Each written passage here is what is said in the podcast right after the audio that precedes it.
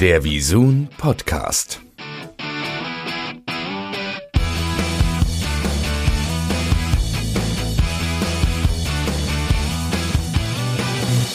Ja, ich sitze hier mit, äh, darf ich eigentlich, also ich habe deinen deinen ganzen Namen ja ähm, immer zwar nur gelesen, aber nie wirklich, dass jemand, jemand das gesagt hätte. Also du heißt ja in Wirklichkeit Thorsten Schütte Gravelar. Wie wird das ausgesprochen? Ja, ist tatsächlich, äh, es gibt eine holländische Historie bei meiner Frau, äh, von der Seite Gravelar, ja. Gravelar mit einem äh, längeren A am Ende, ja. Ist das jetzt nur bei uns oder sprechen äh, dich alle auch als äh, Thorsten Schütte immer an? Ja, natürlich ist es so. Also ich habe geheiratet, jetzt äh, schlag mich tot. Ich weiß es gar nicht. Auf jeden Fall war ich vorher natürlich immer als Thorsten Schütte unterwegs. Das hat sich irgendwie Und da hat sich noch. das dann fest. Ich kann auch verstehen, dass man sagt, ich brauche jetzt nicht fünf Minuten deinen Namen aussprechen, können wir es nicht kürzer halten. Und äh, ihr macht, hoffe ich, dann auch dauernd Urlaub äh, in, der, äh, in der zweiten Heimat und so weiter, ne, mit dem Wohnwagen und so. Ne?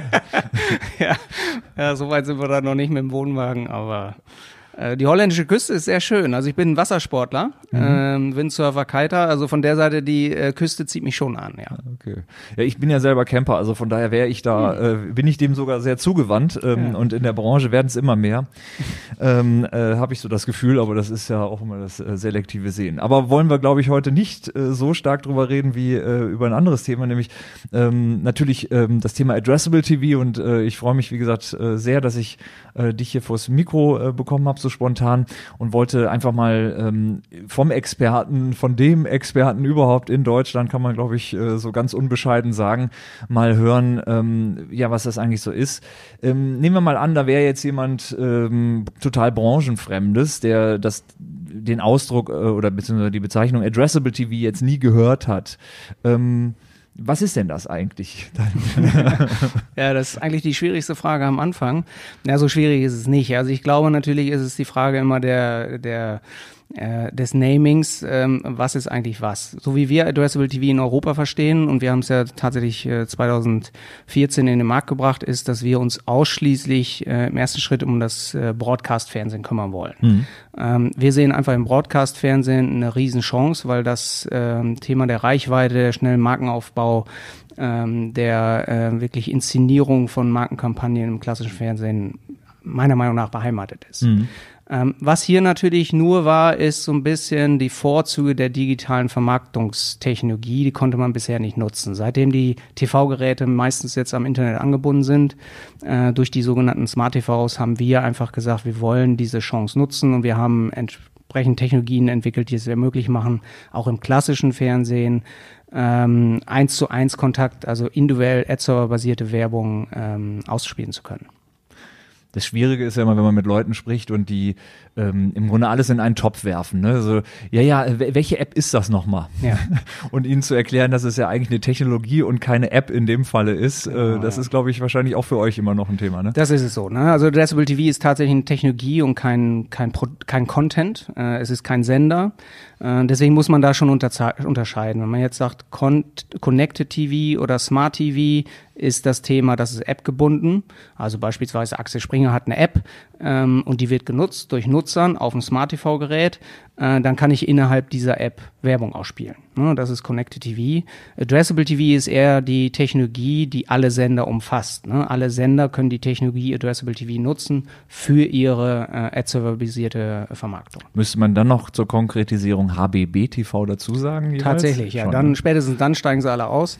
ähm, aber es ist tatsächlich so, HBB TV ist eine, ist eine ein Standard, eine Spezifizierung. Äh, auf HBB TV fußt die Vermarktungstechnologie äh, Addressable TV und die sind mittlerweile in 90 Prozent oder HBB TV ist innerhalb der 90 Prozent der TV-Geräte integriert. Also eine hohe maximale Reichweite, muss man sagen. Damit wären wir ja an dem Punkt, was brauche ich denn eigentlich, um Addressable TV äh, sehen zu können? Ja, also erstmal brauche ich den Nutzer, der das schöne Fernsehen guckt, das klassische lineare Fernsehen. Ähm, der braucht natürlich ein Fernsehgerät. Dieses Fernsehgerät muss ein Smart TV sein. Das heißt, dieses Fernsehgerät muss internetfähig sein. Das sind die meisten mittlerweile. Und dann muss dieses Fernsehgerät äh, eine Schnittstelle HBB TV haben. Mehr nicht. Ja, er muss Fernsehen gucken, er muss seinen Fernseher ins Internet angebunden haben und dieser Fernseher muss die Schnittstelle HBB TV haben. Wie viele Leute sind das jetzt? Äh, dicker Daumen, die jetzt äh, Addressable TV sehen können? Ähm, also es ist wirklich tatsächlich immer noch so, dass äh, viele das total unterschätzen. Äh, um mal eine Zahl zu nennen, wir haben so circa 20 bis 22 Millionen Geräte, aktive Geräte, mhm. ähm, die wir jeden Monat bespielen können. Schöne ist ja. Geräte, nicht Leute. Ja, ja, genau. Da sitzen genau. im Durchschnitt zwei, zwei Leute davor. Also da kann man mal sehen, was das für eine Macht hat. Also um und bei 60 Millionen. ja, wir runden ja immer gerne auf, aber ist schon, ist schon eine Menge, ja. Und ähm, jetzt so aus, ähm, aus der Erfahrung. Ich meine, wie gesagt, du machst das jetzt äh, als Pionier äh, so, so viele Jahre. Ähm, was sind denn so eure ähm, Erfahrungen jetzt und eure Learnings aus den Jahren? Also wie, wie hat sich das entwickelt? Was, was glaubst du, wie sieht die Zukunft aus? Mal so ein, so ein Überblick, vielleicht mal so in kurzen Worten, so schwer wie das ist. Ja, also ich glaube, die Dynamik ist wirklich, ähm, ist wirklich beachtenswert. Also ich habe mal gesagt, ähm, also viele haben ja damals, wir sind ja damals 2008 auch äh, der erste gewesen, der so ein bisschen diese Pre-Wall Internet-Video-Vermarktung ähm, Publisher-übergreifend so ein bisschen standardisiert hat.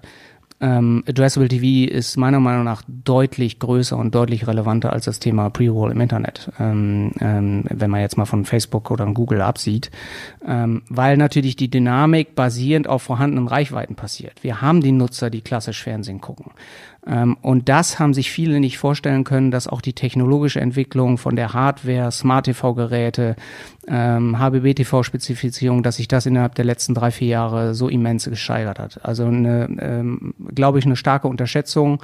Jetzt sieht man, alle großen Sender sind dabei, äh, die gesamte RTL-Gruppe und die ProSieben-Gruppe investieren da natürlich sehr stark. Die Zielgruppensender, die Spartensender sind, äh, haben Riesenchancen damit, ähm, äh, neue Geschäftsmodelle zu entwickeln für die Agenturen und für die Werbetreibenden ist ein total spannendes Thema, weil sie einfach ihre Marken, ihre Produkte noch gezielter ähm, inszenieren können. Ähm, also in den, innerhalb der letzten zwei Jahre ist nochmal eine Riesendynamik reingekommen. Wo wir 2014 damit losgelegt haben, haben, glaube ich, schon alle gesagt, okay, jetzt, äh, jetzt sind sie total durchgedreht. Wir reden ja jetzt nicht ganz zufällig, denn ähm, wir, das heißt äh, die, die Sender, die wir vermarkten, ähm, sind ja letztlich auch alle bei euch, ähm, äh, wenn man so will, vertreten. Das heißt also Werbung kann ähm, äh, halt über euch ähm, gebucht werden. Ähm, da gibt's aber ja auch noch andere. Also es gibt ja im Markt jetzt äh, nicht nur Smart Clip. Ähm, wie, wie viele Mitbewerber gibt's eigentlich? Ja, es gibt tatsächlich, es ist so, äh, dass die Pro7 Sat1 äh, Gruppe ähm, in diesem Bereich natürlich auch eine Technologie ähm, entwickelt hat, was richtig so ist. Ähm, die das Thema angegangen sind in der Form, dass man aber trotzdem eine Standardisierung äh, eigentlich hat. Also die For Werbeformate sind überall identisch, auch im Endeffekt die technische Ausspielung grundsätzlich. Wir haben eine andere Zielrichtung gehabt. Wir als SmartClip haben gesagt, wir wollen im Endeffekt jedem Sender eine technologische Basis zur Verfügung stellen, weil die meisten Sender einfach nicht Millionen da investieren können, sondern sie haben tollen Content, das ist ihr Kerngeschäft, sie können es für die Vermarktung nutzen, so dass wir eigentlich zwei Plattformen in Deutschland haben. Wir haben die Pro7 Sat1 für ihre eigenen Sender und wir haben die SmartClip Plattform für äh, alle anderen Sender und äh, das ist auch tatsächlich so. Ne? Die große Visum Gruppe, aber auch die Discovery Gruppe ähm, oder ein Tele5 äh, oder auch ein IP Deutschland nutzen äh, die Plattform. Sind eigentlich mittlerweile alle namhaften dabei, kann man sagen. Ne, genau, ja, das kann man sagen. Ähm, daneben muss man sagen, es gibt ja auch noch einen anderen Ansatz im Bereich Pay-TV mit Sky, ähm, die ja in UK sehr erfolgreich sind mit AdSmart. Ähm, das basiert dann natürlich auf dem Bereich Pay-TV, basierend auf einer Set-Top-Box, ist eine andere Technologie, das kann man sagen. Mhm. Von, von der jetzt sage ich mal weiteren Entwicklung her, ähm, da gibt's ja Techniken, ähm, da äh, haben wir ja auch schon drüber gesprochen, äh, äh, off the record, was, was auch so möglich äh, sein kann und wird und wie sich alles entwickelt. Ähm, was sagst du denn zu der Red Button ähm, ähm, Mechanik oder zum, zum, zu den Möglichkeiten da? Ähm, was würdest du einem Kunden da dazu sagen oder wie würdest, würdest du ihm da empfehlen, das zu machen? Äh, ist das für alle Kunden quasi äh, sinnvoll oder wie würdest du das, äh, also die Mechanik, dass man quasi auf, dem, auf diesen roten Knopf drückt, um dann äh, weitere Informationen zu erhalten? Ja, erstmal ähm, kriege ich so ein bisschen, äh, kriege ich gerade Gänsehaut, wenn du den Red Button in den Mund nimmst, weil wir haben jahrelang dafür gekämpft, dass das nicht mit Addressable TV äh, gleich gesehen wird, weil mhm. die Red Button Funktionalität ist natürlich eine komplett andere. Mhm. Ähm, für Addressable TV ähm, brauchen wir kein, keine Interaktion. Ne? Mhm. Beim Red Button muss jemand mit interagieren mhm. und dann kommt er auf eine, auf eine Landingpage, auf eine andere Welt, wo man mhm. ganz tolle Sachen machen kann. Ähm, aber für uns war ganz klar wichtig, dass wir die großen Reichweiten des klassischen Fernsehens für äh, individualisierte Zielgruppenansprachen nutzen wollen. Ich glaube aber, dass diese Rückkanalfähigkeit, und das ist ja eigentlich der Red Button, der kann ja auch Blue sein, ne? ja. aber ähm, diese Rückkanalfähigkeit durch die Technologie glaube ich, in Zukunft einen riesen Mehrwert bringen wird. Ich bin fest davon überzeugt, dass die, dass das klassische Fernsehen äh, dadurch neue Potenziale bekommt, Geschäftsmodelle entwickeln kann, Umsätze generieren kann. Werbetreibenden können sich ganz neue Sachen einfallen lassen, dass ich durch die Interaktivität die Massenreichweiten besser nutzen kann oder zusätzlich nutzen kann. Ähm, also ich glaube, dass da in den nächsten Jahren sich eine Menge ähm, entwickeln wird. Stichpunkt auch T-Commerce.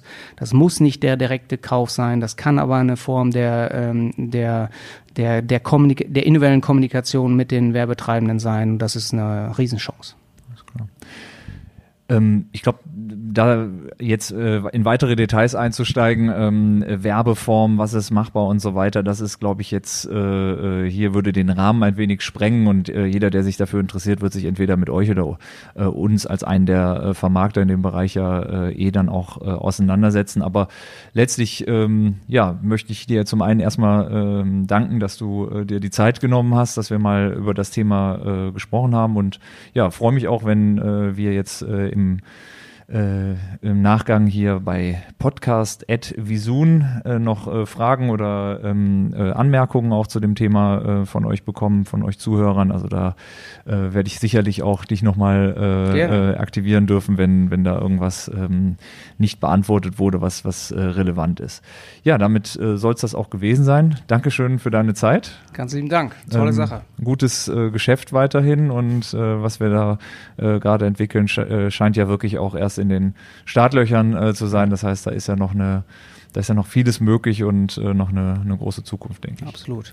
Ich sage immer, also dieser Blick unter die Motorhaube, das ist immer das Entscheidende. Ne? Nicht alles das, was offensichtlich ist, ist schon das komplette Geschäft, sondern da tut sich gerade eine Menge äh, Potenziale auf, so wie euch auch. Genau. Thorsten, vielen lieben Dank. Ganz lieben Dank.